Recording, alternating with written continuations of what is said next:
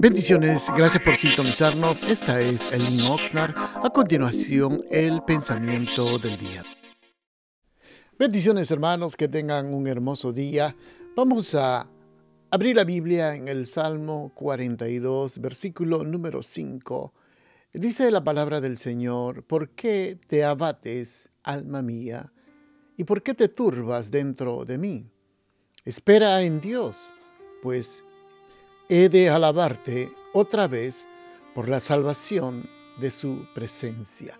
Le hemos llamado a este pensamiento el alma abatida. Cuando leemos este salmo, eh, escrito por probablemente un hombre que se encontraba, amados hermanos, en una profunda lucha personal, y el versículo 3, el salmista describe mis lágrimas han sido mi alimento de día y de noche. Fíjese cómo el salmista eh, clama y explica la situación que estaba pasando. Eh, él mismo confiesa, dice que Dios mío, mi alma está en mí deprimida.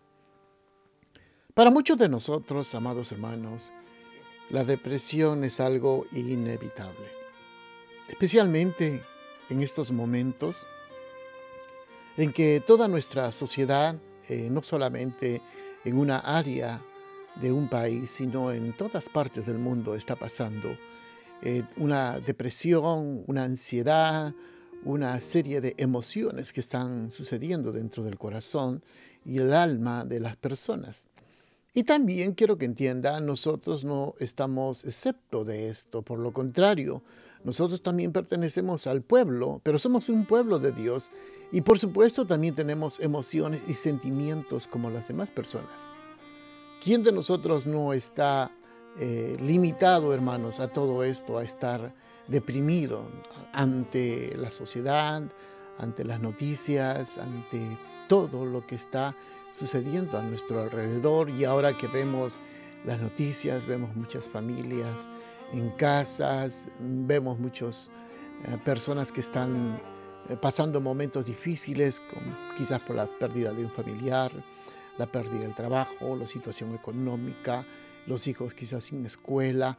Y no se ve, hermanos, una salida eh, nada garantizado, sino vemos, como quien dice, día a día estamos ahí luchando.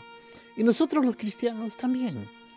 Podrán vernos que estamos motivando muchas veces, animando, estamos constantemente eh, alentando al pueblo de Dios, eh, quizás como eh, señales o mensajes de triunfalismo y que Dios está con nosotros y que la victoria es nuestra y Dios está aquí cada motivando a todas las personas. Y quiero que entienda, también los predicadores son humanos. También tienen sentimientos, también tienen emociones. Y la verdad, hermano, todos nosotros tenemos emociones y sentimientos. Y quiero que entienda esto. Nuestra emoción y sentimientos son propios de cada uno de nosotros. Y tenemos que ser sinceros, hermanos, todos tenemos emociones y sentimientos. Quiero que usted medite por un instante cuando el Señor Jesucristo estaba a punto de morir.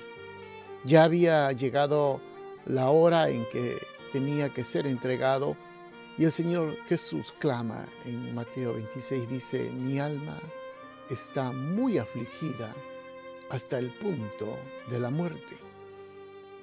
Quiero que entienda, amado hermano, eh, el problema no está en experimentar estos sentimientos. No piense que es un pecado. no, eh, por lo contrario, son situaciones que quizás a veces por tristeza, por una situación, todos los pasamos. Pero eso no es pecado. Porque eh, todos pasamos momentos difíciles, también los cristianos caen, eh, ceden, hermanos, a los sentimientos y al abatamiento, a la angustia, la tristeza, el desánimo, y, los llevan quizás a abandonar la oración, la búsqueda, la reunión. Usted puede ver que hay muchos eh, que ya no oran, muchos ya dejaron, dejaron de congregarse, otros ya dejaron la lectura de la palabra pero todo eso es por un estado de ánimo. Recuerden, nuestros sentimientos, amados hermanos, hermano oyente, son inestables, cambiantes. y no son confiables. Por esta razón, nuestros sentimientos cambian de día a día. Cuando usted se levante en la mañana, eh, usted tiene que librar con sus emociones.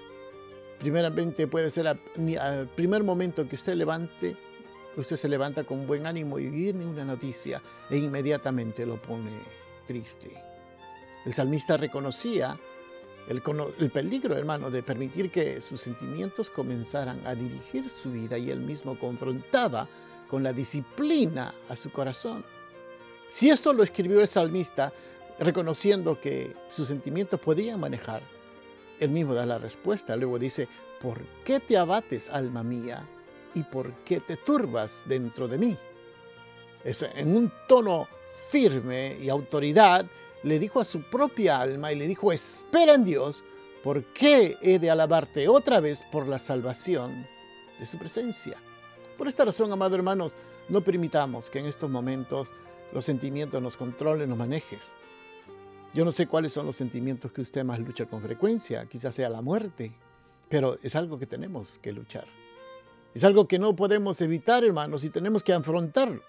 No permita que gobierne su vida.